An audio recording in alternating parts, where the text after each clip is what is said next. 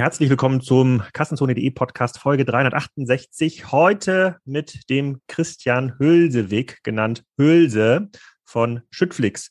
Schüttflix ist eine B2B-Plattform, ein Marktplatz mit drei Seiten und der eine oder andere hier dürfte bei der OMR-Podcast schon mal darüber gehört haben. Da war der Christian mit seiner Kollegin, der Sophia Tomalla, die dort als Testimonial aktiv ist und auch ganz spannende ja, Schüttgutkalender äh, verschickt an die einzelnen ähm, Schüttgut.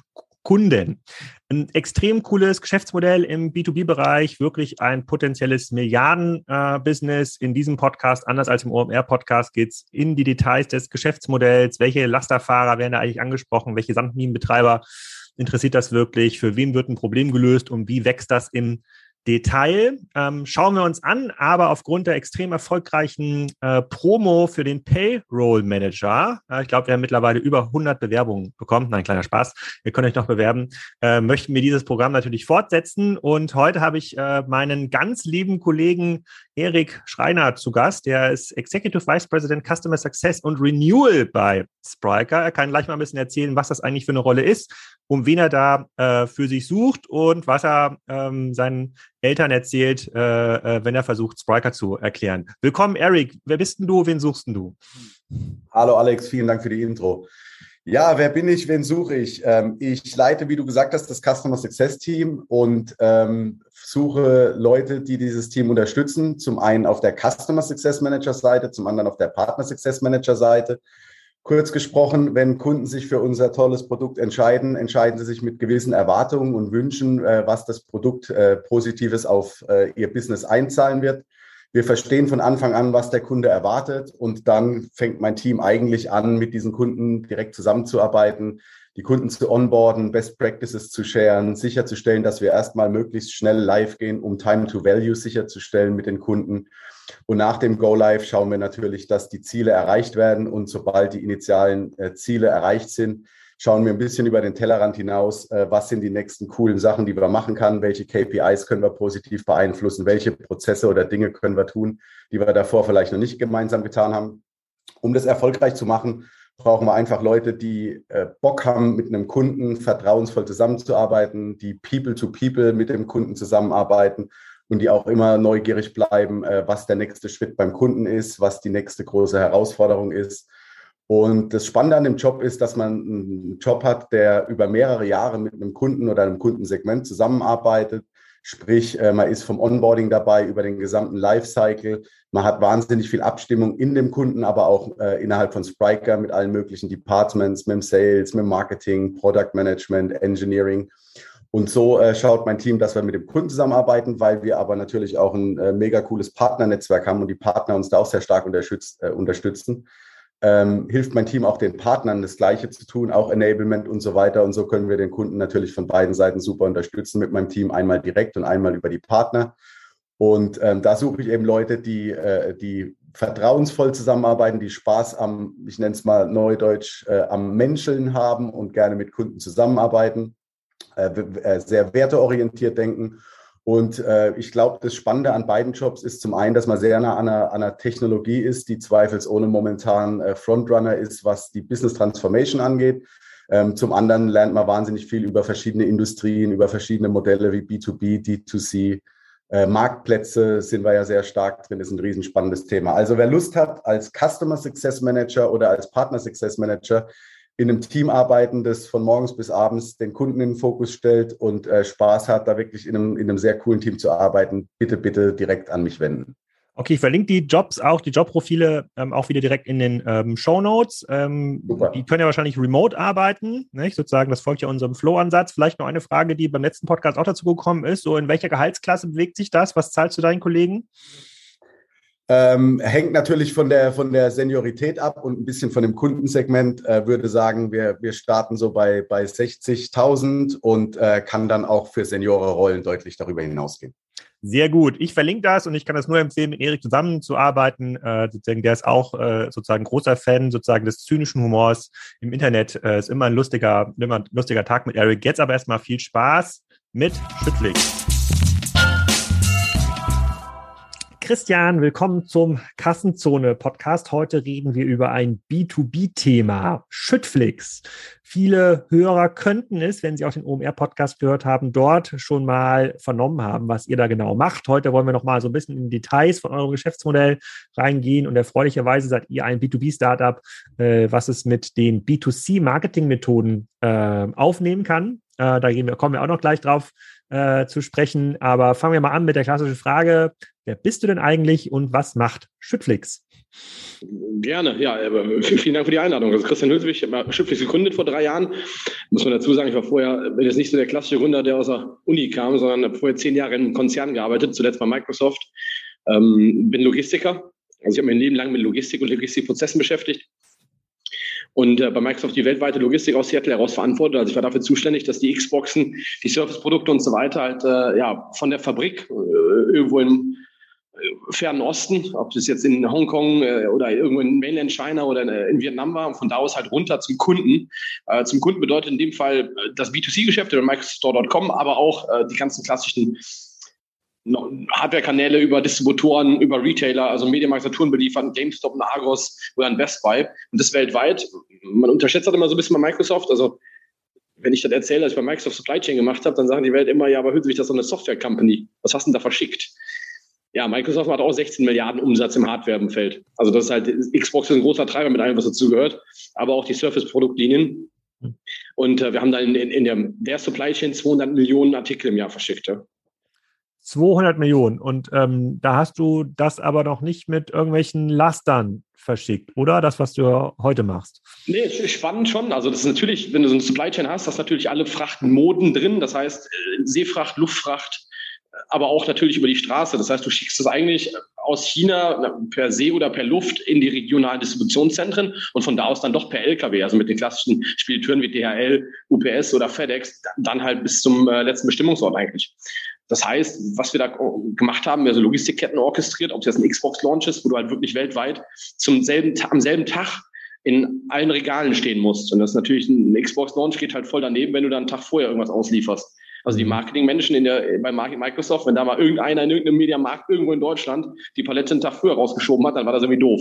Äh, und einen Tag später ist auch doof, weil natürlich ja morgens ja die Jungs und Mädels vorm Store sitzen und warten, dass die neue Xbox rauskommen und wollen auch die anderen ergattern. Äh, das heißt, du kannst weder zu früh noch zu spät sein. Und das, wenn du eine weltweite äh, Logistikkette dafür orchestrierst, ist ja schon eine Herausforderung, wo du mit Systemen oder Systemlandschaften eigentlich mit einem Partner nicht integrierst, um dann aus einer BI-Sicht oben drauf zu sitzen, um sicherzugehen, dass irgendwas schief geht. Wenn was schief geht, musst du es halt früh wissen.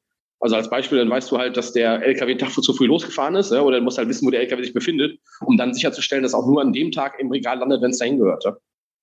Und damit warst du aber unzufrieden wahrscheinlich mit den Plattformen, die dir da zur Verfügung standen oder mit der Ausführung der Dienstleistungen, die du dann bei extern eingekauft hast. Sonst wärst du jetzt ja nicht Gründer hier, oder? Ja, ja, ja und nein. Also das ist natürlich eine riesen Herausforderung, sowas global zu managen. Macht auch wahnsinnig viel Spaß. Ich finde immer die Leute, also jeder will ja mal irgendwie was global managen, bis man es dann global gemanagt hat und weiß, dass äh, in allen Zeitzonen gleichzeitig aktiv zu sein, ist halt krass, ne? Also das ist ja immer irgendeiner wach und irgendwo ein Problem. Irgendwo fliegt dir immer irgendwas um die Ohren in so einer Logistikkette. Um, ähm, aber das ist gar nicht das Thema. Das nächste Thema ist eigentlich, wenn du in so einem Konzern sitzt und wenn du eine Supply Chain machst über die verschiedenen Business Units hinweg. Also du hast eigentlich dann eine Business Unit, äh, die Xboxen betreut, du hast die Business Unit Surface und beide wollen am selben Tag launchen. Oder zwei Tage auseinander, ja. Mhm. Und du sagst, mach doch einen Monat dazwischen, dann kriegst du es ja viel einfacher orchestriert, weil du schickst ja alles durch dieselben Lagerkapazitäten durch. Oder halt äh, unbedingt einen Tag vor Apple. Ja, wir warten natürlich, es gibt ja nur sechs oder sieben voll sieben, also diese 747 Frachtmaschinen, die Vollfrachter, ja. Davon gibt es nur eine Handvoll auf der Welt. Und entweder Apple kriegt die oder wir kriegen die. Und wenn man dann alle meint, man muss am selben Tag oder einen Tag davor raus, dann verklappst du natürlich diesen Frachtmarkt ungemein. Ist das so? Also ich habe das Gefühl, wenn man irgendwie an Flughäfen landet, wo auch ein bisschen Fracht ist, irgendwie in Köln oder wenn man mal über den Flughafen Leipzig drüber fliegt, ja, auf Anflug nach Berlin, dann stehen da gefühlt irgendwie 100 von diesen Frachtmaschinen. Das ist Leipzig natürlich ein Monster-Hub für ähm, Luftfracht in Deutschland oder auch in Europa. Also es ist das DHL-Hub. Amazon wird sich da weiter ausbreiten. Das ist natürlich, hast du ein, ein gutes Beispiel gebracht. Da stehen richtig viele davon. Ähm, aber das sind halt die, die im Netzwerk DHL funktionieren oder die im Netzwerk UPS funktionieren. Das heißt, die haben dann mhm. eigene Flotten.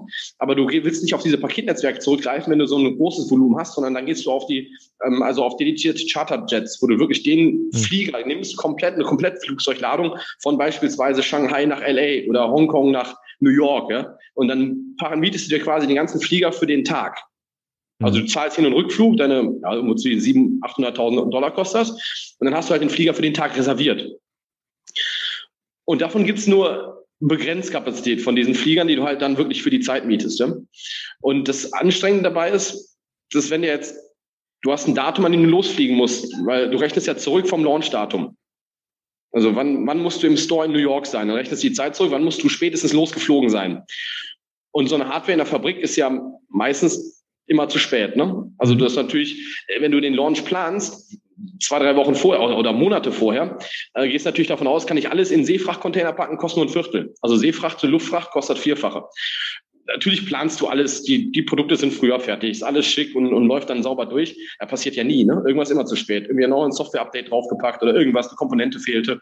Und so hast du immer die mega Crunch-Time ähm, ganz am Ende. Und das ist einfach dann nochmal on top. Natürlich immer gerne alles direkt noch kurz vor Weihnachten oder kurz vor äh, hm. der Christmas-Season, die dann beginnt. Oder vor dem Black Friday muss das alles in die Stores. Ja, und dann, hast, dann schlägst du dich natürlich mit den verschiedenen Businessgruppen und, äh, und hängst da irgendwie so als Supply Chain Manager dazwischen. Und das Interessante ist, der zwei Xbox in meiner Zeit gelauncht. Ja, das ist immer gleich, ne? Also die, die, die Fehler, äh, man könnte meinen, man, man, natürlich sollte man daraus lernen und Dinge anders machen, aber irgendwie, es cruncht sich dann immer wieder so zusammen. Und äh, da habe ich, das hat wahnsinnig viel Spaß gemacht. Aber es ist jetzt nichts, womit ich mit den Rest meines Lebens verbringen wollte oder den Rest meines Arbeitslebens. Und ich wollte einfach mal was eigenes aufbauen, irgendwo mal einen Unterschied machen. Ähm, ja, und so bin ich dann halt aus der Corporate-Welt dann raus aus der Corporate Supply Chain Welt und äh, bin jetzt immer noch in der Supply Chain Logistik Welt, aber im Sandschlosser Kiesbereich. Und, und wie, wie, kommt dieser Sprung? Also ich verstehe schon, das hat irgendwas mit Transport zu tun und da gibt es auch LKWs, die gibt es bestimmt auch, wenn man Xboxen ausliefert, das ist ja doch, äh, doch ein ganz, der hat ja quasi mit deiner Microsoft-Rolle damals nichts zu tun, äh, äh diese, diese Ware. Das, das, stimmt, das ist also eine persönliche Historie, ein bisschen bei dir, wohnst ja auch im Land und bei mir ist es so, dass ich habe einen Bauernhof, äh, den habe ich mal geerbt irgendwann, ja, äh, wo ich mit meinem Bruder hier und da mal Privatprojekte gemacht habe. Also wir haben die Einfahrt selbst erneuert, ja, oder den, äh, den Sandkasten für die Kids gebaut. Und der Sandkasten war dann irgendwie dann irgendwie sechs mal acht Meter, ne? Hast ja auch einen Bauernhof, hast ja Platz für sowas. Ne? Und wenn ich dann Sandstotter und Kies bestellt habe, dann lag das nie da, wo es hin sollte. Und äh, die Preise waren unendlich intransparent. Dann habe ich mich mit ein bisschen mit dieser Branche und der, dieser Logistik in diesem Logistikmarkt beschäftigt und habe gesehen, dass das halt weit weg davon war, wie wir, wenn ich jetzt überlegt habe, wie wir diese globale Supply Chain gemanagt haben, datengetrieben, ne, wie wir die Daten ausgetauscht haben mit den verschiedenen Partnern. Wenn man dann reinguckt in der Bauindustrie, da tauscht halt keiner Daten mit irgendwem aus, sondern das sind alles, ja, die, die, die ganze Dispos, äh, ein totaler Papierkrieg, ne, in allen Formen und mhm. Facetten. Die Preise waren nicht intransparent, regional unterschiedlich und es ist ein sehr, sehr fragmentierter Markt.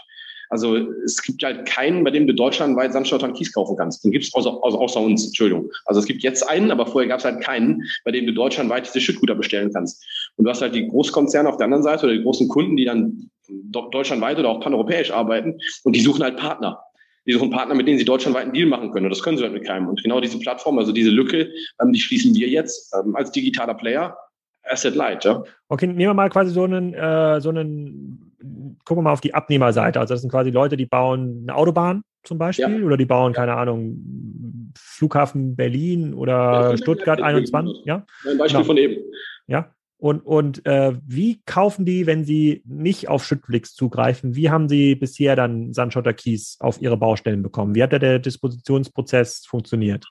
Also normal hast du halt einen regionalen also du hast einen regionalen Einkauf normalerweise, ne, der irgendwie den Markt halt kennen muss. Und sonst ist es halt schwer. Also eine lokale Sandgrube zu finden ist, also die findest du weder im Telefonbuch noch online, ne?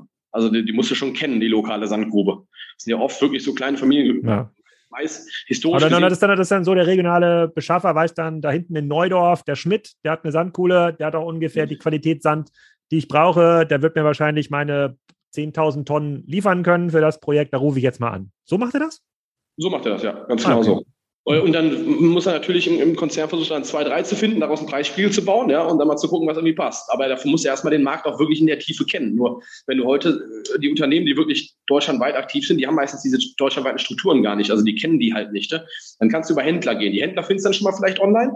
Ähm, und dann kaufst du halt beim Händler ein. Der Händler wiederum kauft dann bei der Sandgrube ein, ja. Und das ist eigentlich, was wir, ersetzen dann diesen klassischen Händler, der heute äh, sonst lokal und analog unterwegs ist, ja. Ah, okay. Und ich habe jetzt, ich habe hier im Vorfeld, ich habe mich natürlich vorbereitet hier auf den Podcast, habe dann direkt hier mit sozusagen dem Lohnunternehmer meines Vertrauens, Helge, geredet, der hier auch oft zu Gast mhm. ist auf unserem Bauernhof und wenn es was zu baggern gibt oder abzufahren gibt. Und ähm, Helge hat das nicht verstanden, welches Problem du für ihn äh, ähm, löst. Er meinte, wenn er irgendwo anruft, äh, dann geht es gar nicht mehr um die Preise, sondern es geht eigentlich nur darum, wer hat eigentlich einen Fahrer und einen LKW, ja, und kann mir das überhaupt zur nächsten Woche bringen, weil wenn er jetzt anruft bei, keine Ahnung, ähm, Schmidt in Schleswig, das ist jetzt ja. habe ich ein erfundener Name, und dann will er Sand haben, dann sagt er, du, Helge, in drei Wochen habe ich einen LKW frei und dann kann ich, da kann ich dir was bringen. Und dann ruft er weiter an, weil es ja oft so ein, so ein time-sensitives äh, Spiel. Hilfst du denn denen auch oder ist das oder sind das gar nicht die also, Kunden? Müssen wir die Nummer von Helge geben? Ich rufe den gerne an. Also aus zwei Gründen. Äh, das eine ist, klar, Helge hat diese, Helge ist wahrscheinlich sehr regional tätig. Wenn er den Kirchturm ja. nicht mehr sieht, dann ja. äh, ist er, weiß er, ah, da kennt er auch keinen, ne? Ähm, naja, also heißt, jetzt, so jetzt vielleicht nicht, aber schon regional, das stimmt. So, dann haben wir auf der Plattform äh, 2700 Spediteure. Hm. Also wir haben 2700 Transportunternehmer und wir entkoppeln eigentlich das Thema Einkaufmaterial vom Trans von der Transportkapazität. Mhm. Das heißt, wir kaufen ein bei der Sandgrube, die ihr beispielsweise kennt, die aber kein LKW frei hat, und wir kennen 2700 Spediteure, wo wahrscheinlich 150 Lohnunternehmer zwischen sind, die auch mit ihren LKWs auf unserer Plattform mitfahren und uns Transportkapazität zur Verfügung stellen. Und so gesehen, also wir garantieren die Lieferung in NRW innerhalb von vier Stunden heute. Das heißt, wenn angenommen Helge wäre aktiv, wäre ein Lohnunternehmer in NRW, der könnte bei dir anrufen und sagen, ich brauche hier äh, 20 Tonnen. Ja, wir haben Kies. drei verschiedene Rollen. Ne? Wir haben den Kunden, also es gibt ja mhm. die, die, Möglichkeit, Kunde Helge. Helge sagt, ich brauche Sand. Dann kann er das bei uns in die App reintackern und innerhalb von vier Stunden kriegt er den Sand. Mhm. Ja. Das machen wir in NRW, ziehen wir das auch durch. Das okay, können wir nicht flächendeckend in ganz Deutschland, mit NRW können wir das. Innerhalb von vier Stunden immer. Rolle 1, okay. Was sind die anderen beiden Rollen? Das ist die erste Rolle. Die zweite Rolle ist, äh, Helge hat eine Sandgrube und mhm. will seinen Sand verkaufen. Dann kann er bei uns einstellen und sagt, hier, ich habe den Sand in der Qualität, in der Körnung. Ich verkaufe den für vier, weiß nicht, vier, fünf Euro die Tonne. Aber die Sandgruppe, die hat ja schon eigene Maschinen. Also die muss den Bagger und irgendwelche Siebe, die haben die selber. Ja, ja, klar. Also das natürlich, also für die Produktqualität ist natürlich dann die Sandgrube verantwortlich. Ja? Das heißt, wir haben so 60 bis 80 Artikel regional. Das sind halt Sande, Schotter und Kiese in verschiedenen Körnungen. Und ähm, die müssen natürlich der Erzeuger herstellen und wir haben die kategorisiert. Ja. Und der Erzeuger, also der, die Sandgrube, der Schotterwerk, sagt uns halt einfach nur, zu welchem Preis sie denn das uns zur Verfügung stellen ab Werk. Und die dritte Rolle ist dann der Spediteur. Mhm. Man kann auch mehrere Rollen haben, ja. Also ich kann ja zum Beispiel eine Sandgrube, die auch einen Speditionsbetrieb hat oder eigene LKWs, die kann natürlich beides, die kann auch fahren, ja, bei uns auf der Plattform.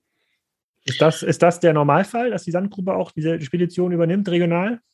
Ja, die haben meistens so, die meisten haben so eine kleine Flotte da stehen, ja. Aber ich würde sagen, die fahren vielleicht 15, 20 Prozent von ihrem Volumen, was sie abbauen, selber. Sonst wird es halt von Händlern und Spediteuren dann bewegt, ja.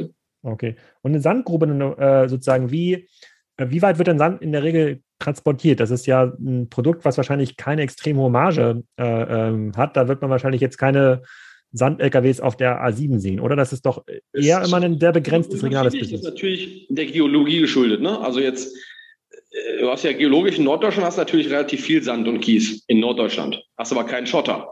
Brauchst aber Schotter. Also um Tragschichten herzustellen unter Straßen oder als Zuschlagstoffe für die Asphaltindustrie brauchst du ja Schotter und Splitte.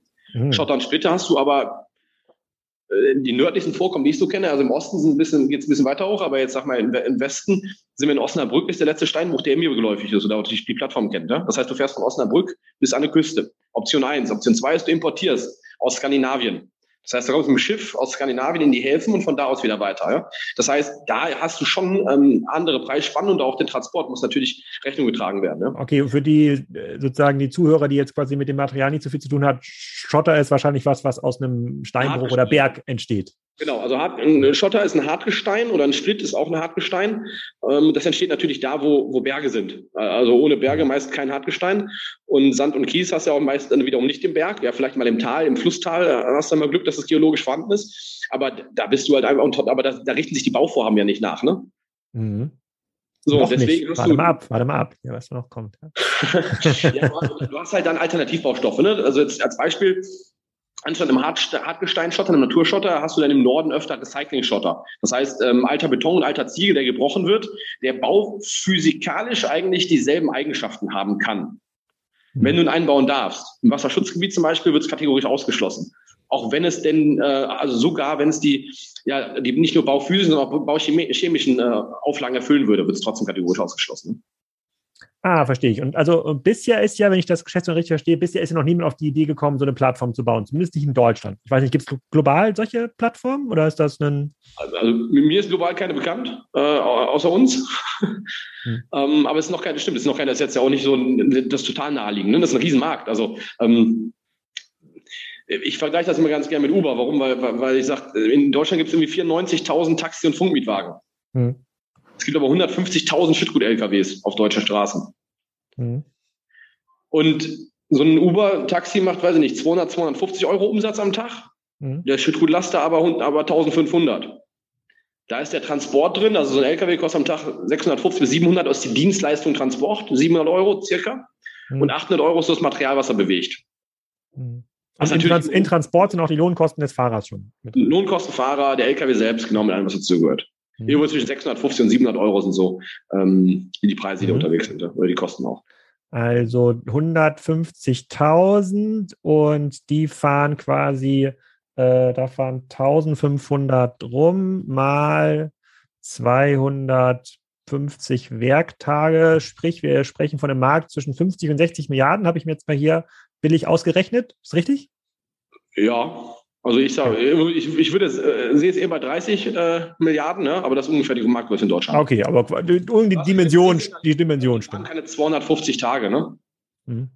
Also du hast eine gewisse Saisonalität, du hast ja im Winter, ähm, ist auch schon mal einen schnellen Monat bei weg, ja, oder anderthalb, wo halt gar nichts läuft. Deswegen kannst du das jetzt nicht so durchrechnen. Und, und, aber und, und 150.000 LKWs sozusagen, gibt es denn genug Fahr also wir haben momentan dieses Lorry-Driver-Problem, scheint ja global, global zu sein, also in UK besonders ausgeprägt, aber Gäbe es denn überhaupt genug Fahrer, wenn der Helge anruft und sagt, ich brauche jetzt hier den, den Schotter und dann gibt es einen Lohnunternehmer, der sagt, ich habe jetzt zehn LKWs, aber ich habe leider nur drei Fahrer und von denen sind noch zwei gerade in Quarantäne. Äh, ich kann Helge auch erst in vier Wochen bedienen. Ist das ein Problem oder ist das? Also, ähm, Thema ist in den, ähm, im klassischen Plane Sprieger, also im normalen Speditionsbereich viel größer als bei uns. Also im Fernverkehr ist das Problem noch größer, weil natürlich der also wenn ein Lkw-Fahrer sich für einen Job entscheidet, gibt es ja verschiedene. Also gibt der Lkw-Fahrer, der Fernverkehr fährt, den Passionierten, der es wirklich toll findet. Ähm, und dann gibt es halt den Nahverkehrsfahrer und den Sandschotter und Kieslaster sind ja meist im Nahverkehr. Das heißt, die Jungs und Mädels können abends zu Hause schlafen. Ja, die fahren zwar morgens früh los, sind aber meistens auch um 16 Uhr mit ihrem Arbeitstag dann durch. Ja. Und ähm, der, der Job des Sandschotter und Kieslasterfahrers, der ist doch wesentlich attraktiver als der Fernverkehrsfahrer. Ja. Wenn man sich heute die, die die Rasthöfe dieser Nation anschaut, ja, klar sind mit Corona auch alles abgeschlossen, kannst auch nicht mehr duschen. Ähm, das ist echt schlimm, ne? Auch wie voll die Parkplätze sind, du findest keine Parkplätze, was dazugehört. Also für den echten Fernverkehr ist schon richtig, richtig schwer geworden. Nur was du dadurch hast, ist dadurch stoßen die Fahrer des Fernverkehrs natürlich immer mehr in diesen Nahverkehr rein. Mm. Das heißt, für den klassischen Kipperfahrer, der Sandschotter und Kies fährt, findest du eigentlich sehr, sehr gut, wäre jetzt übertrieben. Ne? Also Fachkräftemangel haben sie alle und auch ein Lkw-Fahrer ist ja irgendwo eine Fachkraft. Ähm, aber du findest definitiv eher einen Fahrer für einen Sandstoff- Kieslaster als für den Fernverkehr. Okay, verstehe ich. Und dann, um das Modell nochmal ein bisschen zu verstehen, Nachfrage- und Angebotsseite, ähm, ähm, es gibt quasi diese regionalen Nachfrager wie jetzt Helge, aber dein Ziel wird wahrscheinlich ja sein, mit großen Unternehmen zu arbeiten, die eine überregionale Nach äh, äh, Frage ähm, haben. Jetzt bist du in einem Marktplatzmodell. Marktplätze haben ja immer Hen, oder, Hen und Ei. Ja, es gibt entweder zu wenig Nachfrage und dann sind quasi alle, die dort anbieten, sind so ein bisschen, äh, finden es doof oder es, es, es, gibt zu, äh, es gibt zu viel. Nachfrage, das heißt, es kann dann nicht bedient werden. Das heißt, die, äh, die Nachfragenden sind dann irgendwie benachteiligt. Wie, wie habt ihr das gelöst? Also wie, wie gleichgewichtig ist, ist eure Plattform ähm, schon und was geht da an Umsatz rüber? Also wir machen im Moment so, weiß ich nicht, zwischen 5 und 6 Millionen Umsatz im Monat. Hm. Ähm, und Umsatz ist, ist das eure Take Rate, also den Anteil eurer Prämie? Also was auf der Plattform umgesetzt wird. Ne? Okay. Mhm.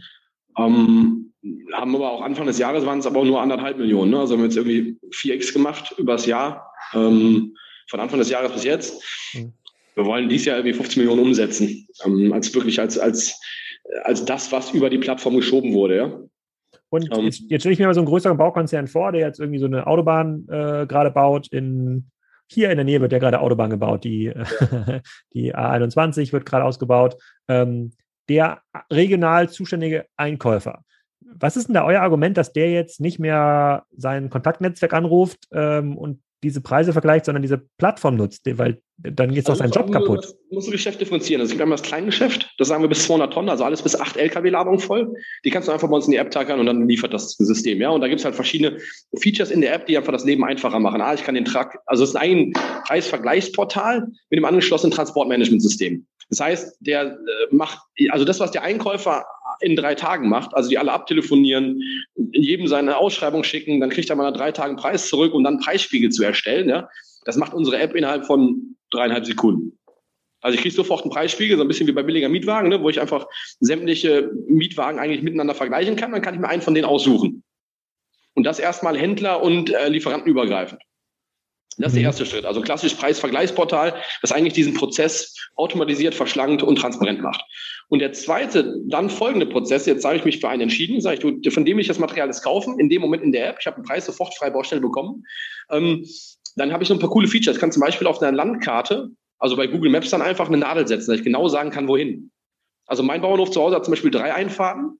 Und wenn ich sage, ich hätte gerne einen LKW Sand, dann weiß, wo soll jetzt der Fahrer wissen, welche der drei Einfahrten rein muss. Da hilft natürlich, eine Nadel bei Google Maps gesetzt zu haben und genau präzise da abzuliefern, wo es hingehört. Wenn jetzt 50 Tonnen Sand falsch liegen, weil zwei Sattel falsch gekippt haben, 50 Tonnen umzusetzen, dauert auch zwei, drei Stunden, trotz größerem Gerät. Ja? Und genau da setzen wir halt an, dass wir sagen, die Fehlabladung, die oft äh, an Tagen passiert, wo halt keiner auf der Baustelle ist, bestellst ja auch schon mal was in Vorbereitung, weil du willst am Wochenende was tun. Ist ja schön, wenn der, der Sand und der Schotter äh, am Freitagabend schon mal geliefert werden oder, am, äh, oder halt auch, auch vorher. Also die Lkw-Fahrer, die fahren ja morgens um 5 Uhr los, die meisten Baustellen starten ja bis um 7. Das heißt, es gibt jeden Tag dieses Zwei-Stunden-Fenster, wo die Chance einer Fehlabladung sehr, sehr hoch ist. Und das macht ja gar keiner aus Mutwilligkeit oder Bösartigkeit, sondern einfach nur, weil die Information nicht da ist. Und da haben wir zwei coole Features. Einmal die Lade bei Google Maps. Jetzt ist aber natürlich im Neubaugebiet, ist Google Maps irgendwie nur so semi-gut, ne? weil natürlich befindet sich ein Baum.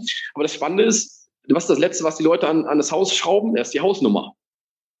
Hm. Jetzt kommst du da an in so einem Baugebiet voller Reihenhäuser äh, ähm, und sollst halt vor der sieben kippen. Die sieben gibt's aber gar nicht. Und du stehst da mit deinem Sattelschlepper morgens um Viertel nach fünf und guckst blöd aus der Wäsche. Und da haben wir noch die Funktion, dass der Bestellende auch noch ein Foto machen kann.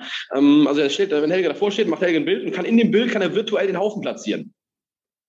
Hm.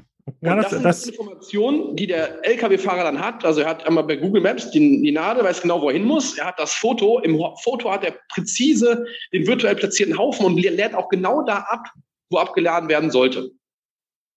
Und das ist natürlich ein wahnsinniger Mehrwert in diesem Kleingeschäft äh, für den Unternehmer vor Ort, ja, der einfach präzise sagen kann, wo es hingehört.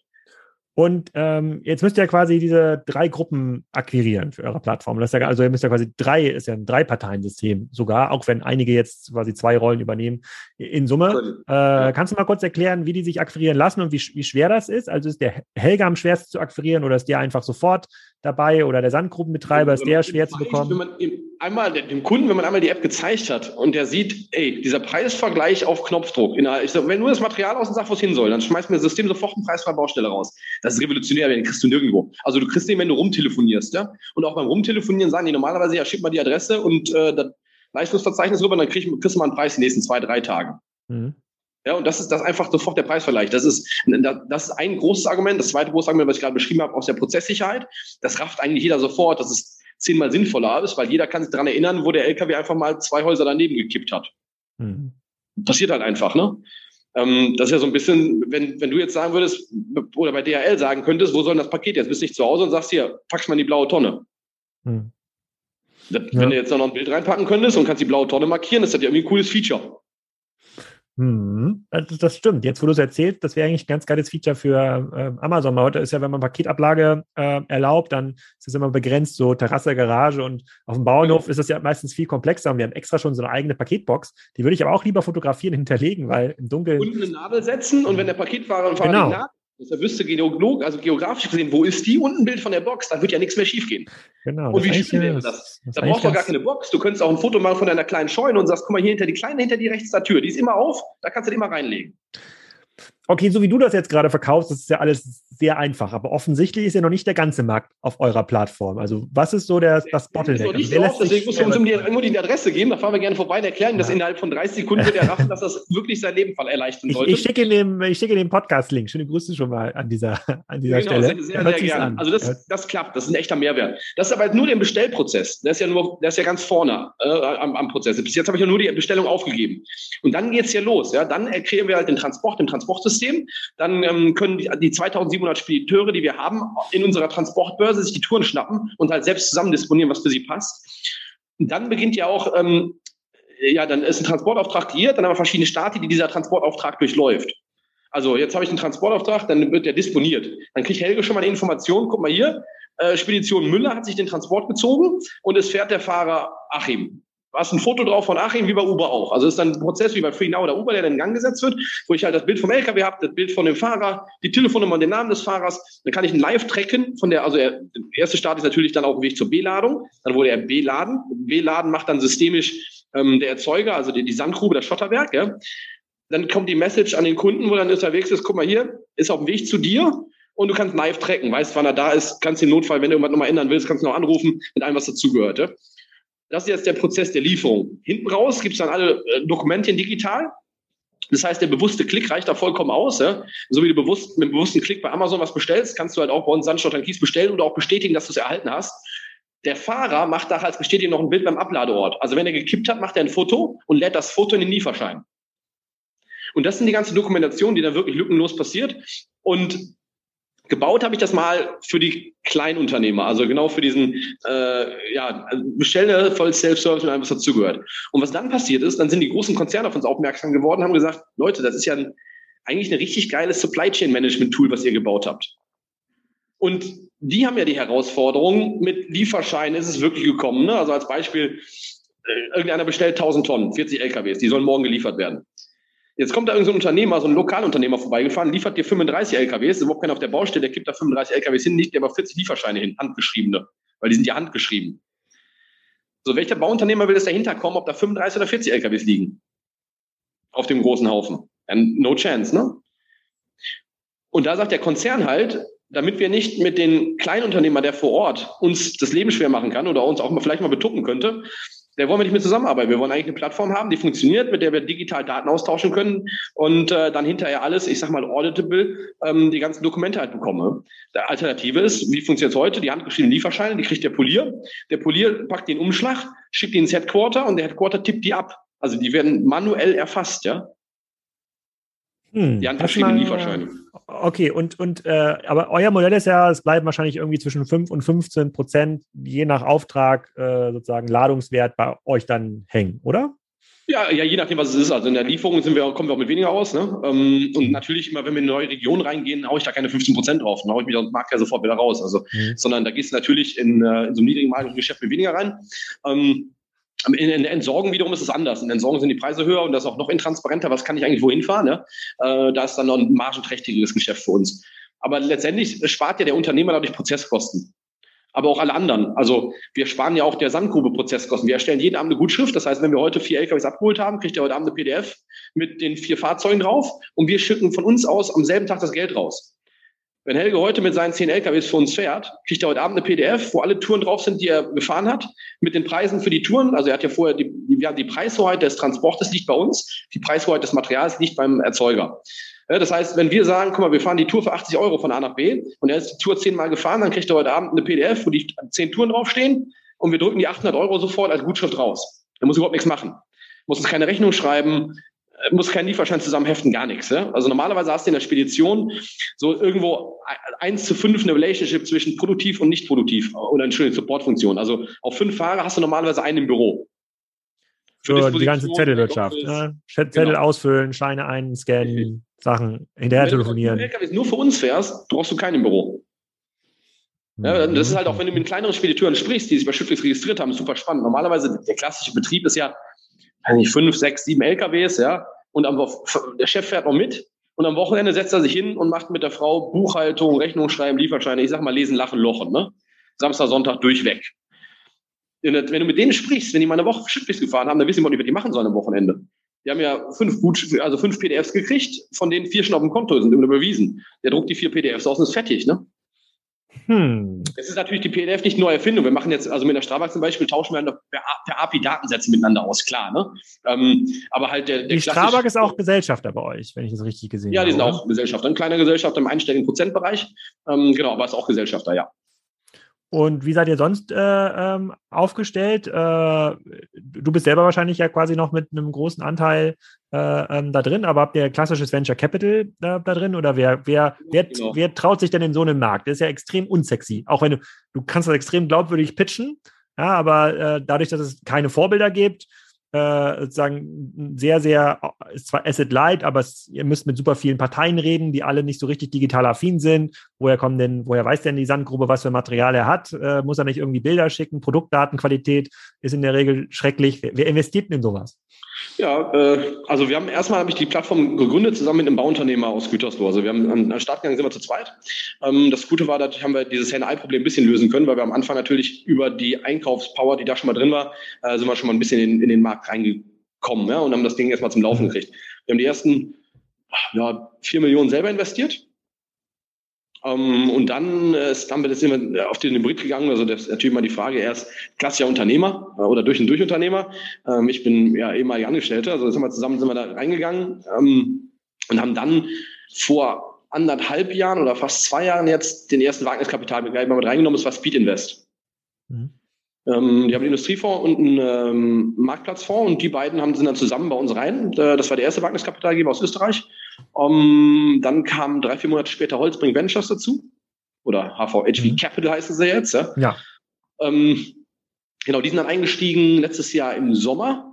Und jetzt vor zwei Monaten Draper Esprit aus London. Das ist ein börsennotierter Fonds, äh, der jetzt die letzte Runde gemacht hat angeführt hat. Alle haben nochmal an, mit investiert, also auch die ersten äh, Wagniskapitalgeber haben äh, alle nochmal mitgezogen, aber trotzdem hat äh, Draper jetzt die Runde angeführt noch bepreist. Genau. Und, äh, halbe, dritte Runde, das heißt, ihr müsstet ja wahrscheinlich schon jetzt über 100 Millionen Cash eingesammelt haben, oder? Cash eingesammelt, in Summe haben wir jetzt so 70, 80. 70, 80, ja, okay, komm, komm schon knapp an die 100 dran. Das heißt, wir reden auch schon über ein äh, Unternehmen, was im deutlich dreistelligen, äh, neunstelligen Bereich bewertet wird. Ja, Okay. Und dann habe ich, äh, also verstehe ich von der, äh, das ist ja auch extrem cool, dass das auch internationales Kapital mittlerweile ähm, anzieht und ja dann auch kein regionales Phänomen mehr ist. Wir müssen gleich nochmal über die internationale Expansion reden, ob das möglich ist und wie das möglich ist. Ähm, und dann seid ihr ja quasi ähm, bekannt geworden, so in der Startup-Szene, weil ähm, Sophia Tomala äh, ähm, bei euch auch sehr aktiv ist, sowohl als Influencer als auch als ähm, Anteilseignerin. Die war ja auch in dem OMR-Podcast mit dir zusammen, hat immer ganz liebevoll vom Hülse geredet, mit dem sie dann immer auf Tour ist und irgendwie Bilder machen äh, ähm, ähm, muss. Und sie hat aber auch gesagt, dass sie keine Podcasts hört. Das heißt, du kannst dir jetzt, du kannst dir alles erzählen. Es ist extrem unwahrscheinlich, dass sie das jemals äh, sich, äh, ähm, ähm sich, äh, sich, sich, sich anhört. Ähm, und ähm, wir müssen jetzt gar nicht über die Entstehungsgeschichte, also wie Sophia Tomala jetzt irgendwie dazugekommen, das äh, sozusagen, äh, das, das ist gar nicht so spannend, aber kannst du ein bisschen was sagen, was jetzt so eine B2C-Move, also B2C-Marketing-Move, ne, für so eine ja. B2B-Plattform, wie ihr das seid, was das verändert hat, weil ihr werdet ja auf einmal zu einer richtigen Marke, also zu einer auch im Mainstream wahrgenommenen äh, äh, Marke. Was bringt euch das? Und was hat mich dazu motiviert, dass du, also das eine Thema ist ja Technologie. Ich finde, die, find, sie passt super. Also Sophia Domala in der Baggerschaufel und das als Kalender auf die Baustellen geschickt, es, es ist ein Mega-Move. Also, also authentisch, glaube ich, passt das. Ne? Ja, Wir haben uns mega, lange drüber, also ja eigentlich ganz lustig. Wir haben ja ähm, der, der, Bauunternehmer Thomas Hagedorn, mit dem ich gemeinsam gegründet habe, der sagt dann, der war so begeistert, als wir diese Plattform fertig hatten. Ne? Also der nicht die Plattform, auch diesen ersten Prozess mal durchgespielt haben. Der war so, sagt, sich das, das kann man ja nur gut finden. Also da, da, du kannst ja nichts Schlechtes dran finden. Egal aus welcher Brille du drauf guckst, das ist ja sensationell revolutionär für den Markt. Das muss ja jeder sofort nutzen. Und ich sagte, ja. Und dann sagt er, ja, du musst ja nur noch der Welt erklären, dass es das gibt. Und du musst ja nur noch der Welt zeigen. Wir müssen jetzt raus damit. Wir müssen damit in die, in die Breite, in den Markt. Da sagt er, wer kann das jetzt, wie, wie kommen wir jetzt los? Ich sage, ja, brauchen wir eine Marketingagentur. Ja. Er sagt, ja, wen nehmen wir da? Ja, sag ich, also, du musst die Besten besorgen. Der ist halt immer, der ist Perfektionist. Der wird immer High-End. Dann haben wir dann Jung van Matt angeschrieben als Startup aus dem Bau. Äh, und dann kam Jung, Jung van Matt vorbei und hat die ersten Kampagnenthemen für uns äh, kreiert, ja, und auch so ein bisschen die Kreativleistung hintergepackt. Und dann kam die Diskussion auf, ja, braucht man Testimonial.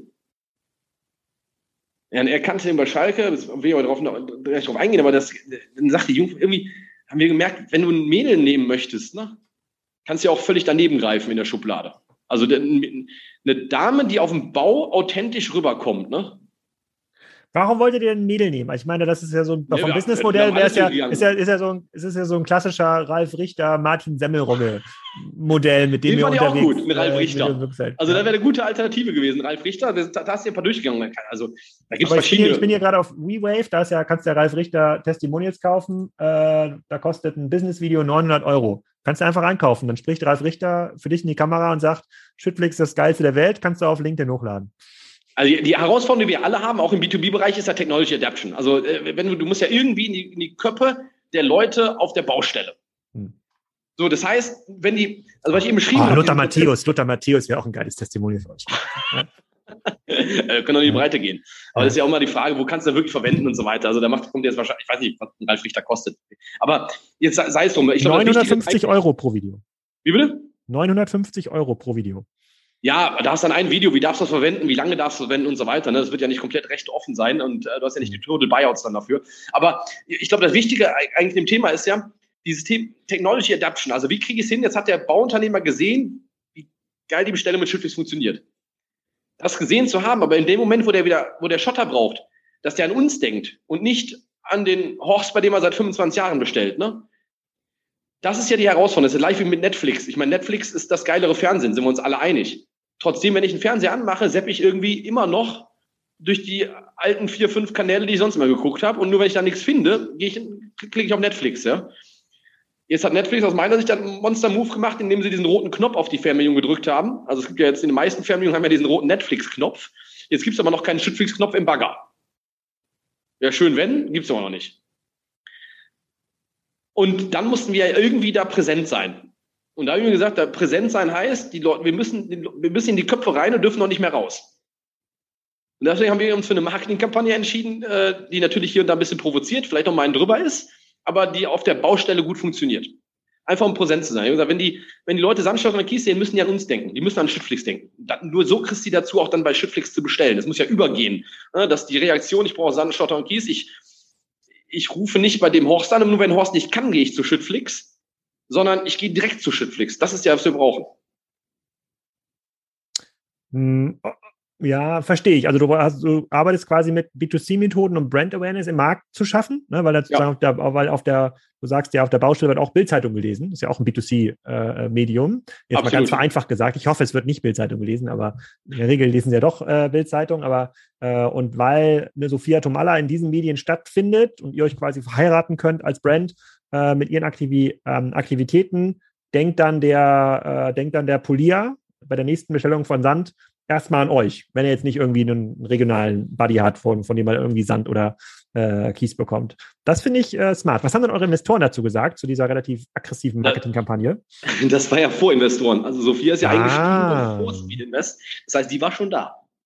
Ah, okay. Und Sophia hat, hält wahrscheinlich ein paar ESOPs so, dass ja, eine Kombination, ne? Also jetzt sich ja. Aber ihr kriegt dann hoffentlich auch Rabatt auf ihre Influencer-Tätigkeit. Ihr müsst jetzt quasi nicht für jeden Kalender, den sie für euch shootet, nochmal eine Million drauflegen. Nein, nein, nein, nein, nein. Also da haben wir einen, einen sehr guten Deal für alle gefunden. Okay. Ich fand das auch sehr glaubwürdig, wie sie darüber erzählt. Ich fand das im OMR-Podcast super. Äh, und sozusagen, äh, das, ja, das, das passt wirklich wie. Äh, ich hatte aber gleich nochmal, jetzt zeige ich dir nach dem Podcast, ich hatte noch eine andere Influencer-Idee für dich, die ihr machen solltet jetzt zu, äh, zu, zu Weihnachten. Da komme ich nochmal gleich auf dich äh, zu nach dem Podcast. Okay. Äh, also Sophia ist dabei, das macht ein bisschen Action, ihr wächst relativ stark. Ähm, wie skalierbar ist dann das Business auch nach außen? Also das klingt für mich ja nach einem sehr, sehr regionalen Markt. Ne? Eine Sandgrube, die irgendwie in Schleswig-Holstein unterwegs ist, die wird wahrscheinlich kein großes Business machen in Dänemark oder äh, äh in Polen. Sprich, wenn man jetzt nach Polen expandiert oder äh, nach die Holland. ist halt das Entscheidende dabei. Ne? Mhm. Also du, du, wir, wir haben ja diesen fragmentierten Supplier-Markt, aber die Kundenseite ist dann doch nicht so fragmentiert. Also eine Strabag zum Beispiel ist halt paneuropäisch. Und jetzt zieht uns die Strabag ganz dringend sogar nach Polen, Tschechien und Österreich. Das heißt, ihr arbeitet jetzt gerade daran, mit möglichst vielen Spediteuren und Sandgruben und Kiesgruben in Österreich und Polen in Kontakt zu kommen und die zu onboarden. Also wir müssen jetzt erstmal das System überhaupt ready machen, dass wir paneuropäisch verschicken können, also dass wir auch grenzübergreifende Verkehre machen können, dass wir verschiedene die Mehrwertsteuern abbilden können. Ne? Also du musst ja ein bisschen was machen, um die Plattform Readiness international hinzukriegen. Das machen wir jetzt gerade im Background. Das wird noch, wenn sich drei, vier Monate dauern, bis das fertig ist. Und in derselben Zeit bauen wir die Country-Organisation auf und äh, ja, werden dann da lokal an den Markt gehen ne? und in den Start gehen. Aber es ist halt organisatorisch bei uns immer ein Hybrid. Das heißt, wir auf der einen Seite haben wir ein, natürlich eine starke IT-Backbone, ähm, die die ganzen Transportprozesse automatisiert.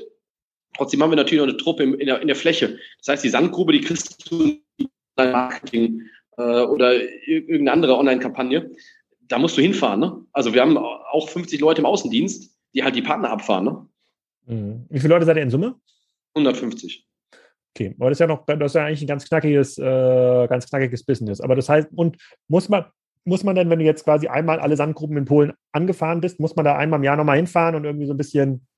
Äh, äh wir haben ja eben, also ich mal gesagt, dass wir wir haben ja zwei verschiedene Businesses. Eines ist dieses Spot-Market-Geschäft, wo das System alles automatisch macht und das halt, wo wir sagen, bis 200 Tonnen, also bis acht LKWs. Darüber hinaus, wenn wir über größere Projekte sprechen, große Infrastrukturmaßnahmen, ähm, da ist das schon noch ein Business, wo du gemeinsam, also musst ja auch die Verfügbarkeiten klären und so weiter.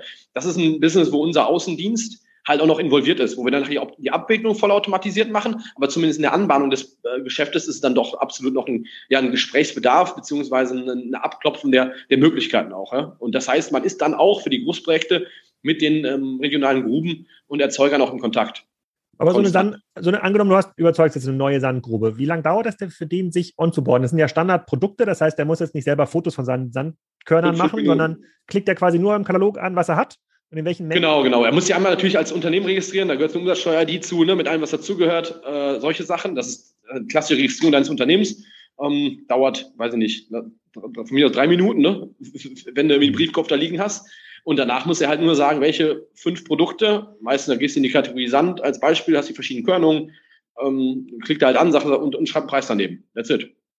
Dann ist er drin.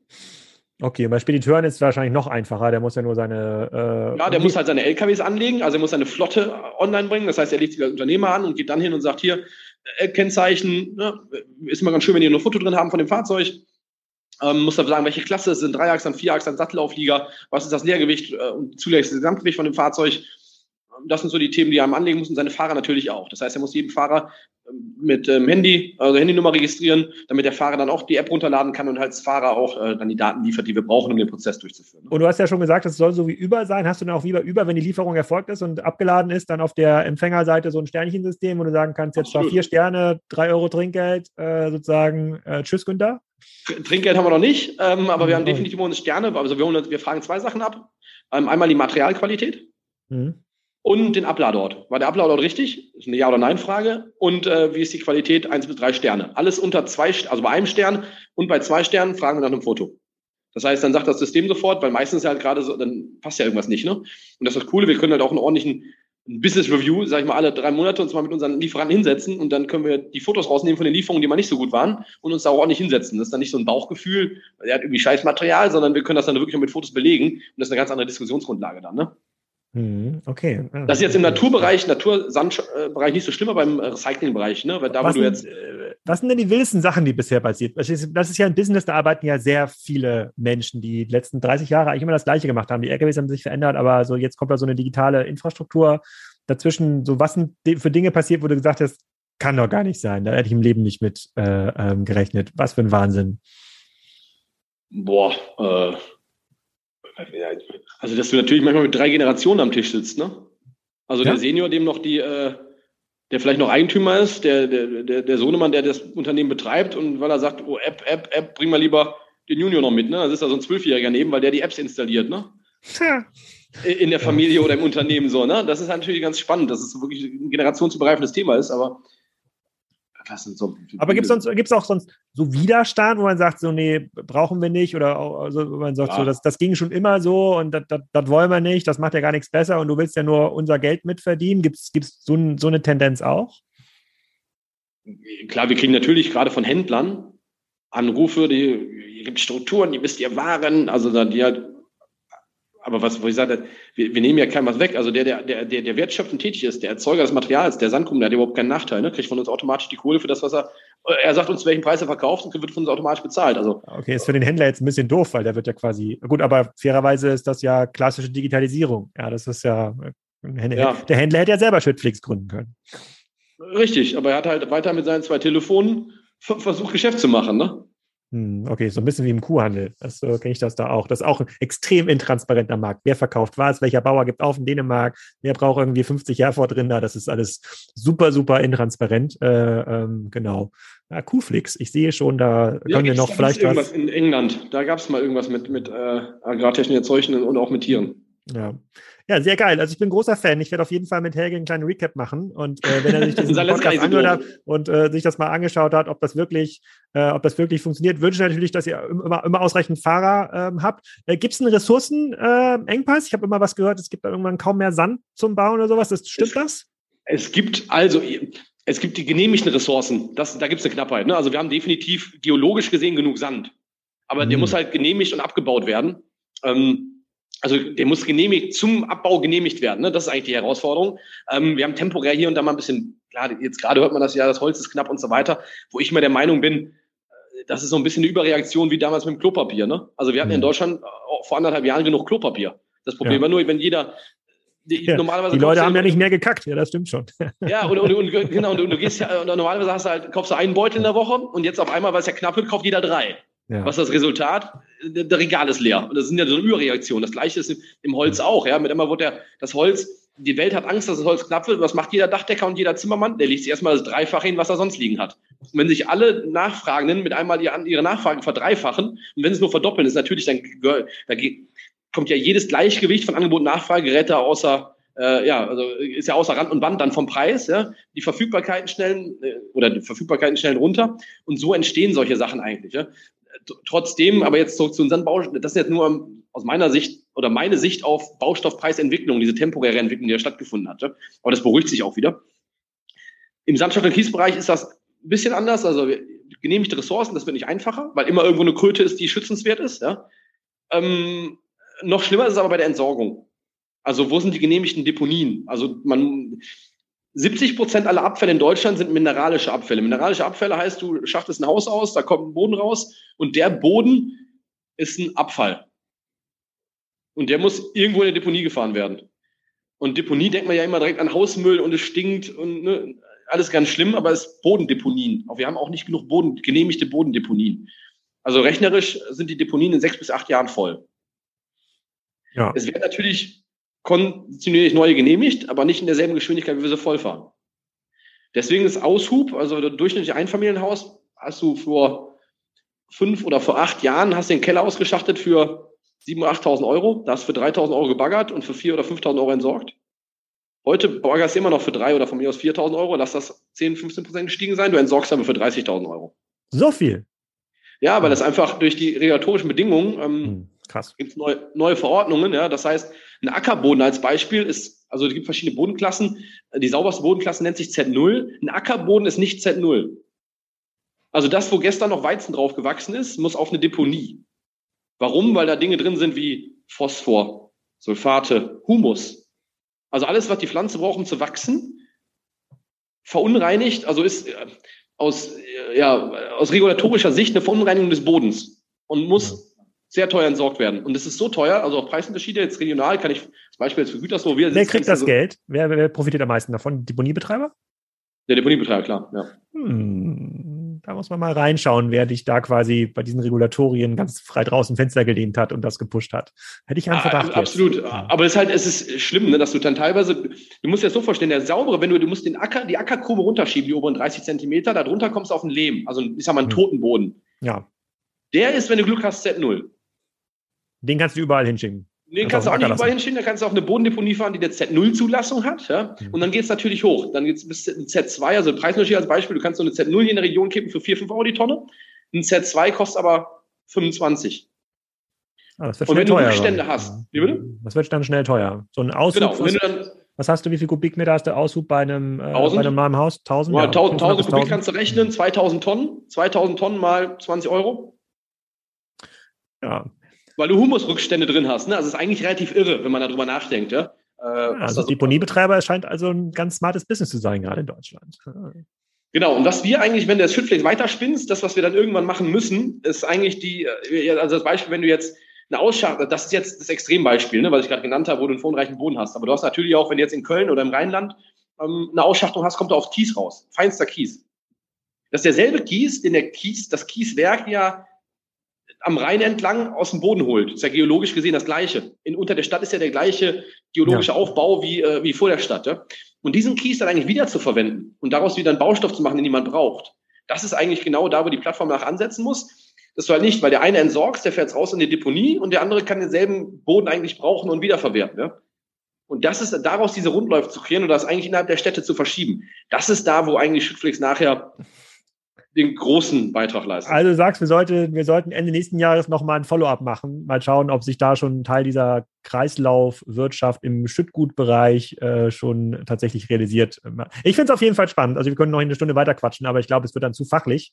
Und dann äh, sozusagen, jetzt haben wahrscheinlich auch schon viele ausgemacht, den äh, Podcast. Ich fand es aber genau. total cool äh, und äh, bedanke mich recht herzlich, Christian.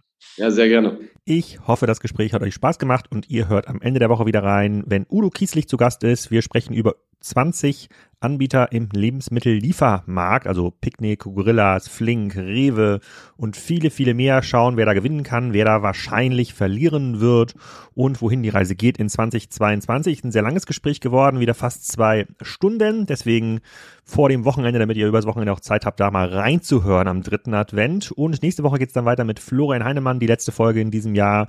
Knusper ist noch zu Gast, Via Birds ist noch zu Gast. Also es kommt schon noch ein bisschen was vor dem Jahreswechsel. In diesem Sinne erstmal, habt eine schöne Woche oder ein schönes Wochenende, wann immer ihr diesen Podcast hört.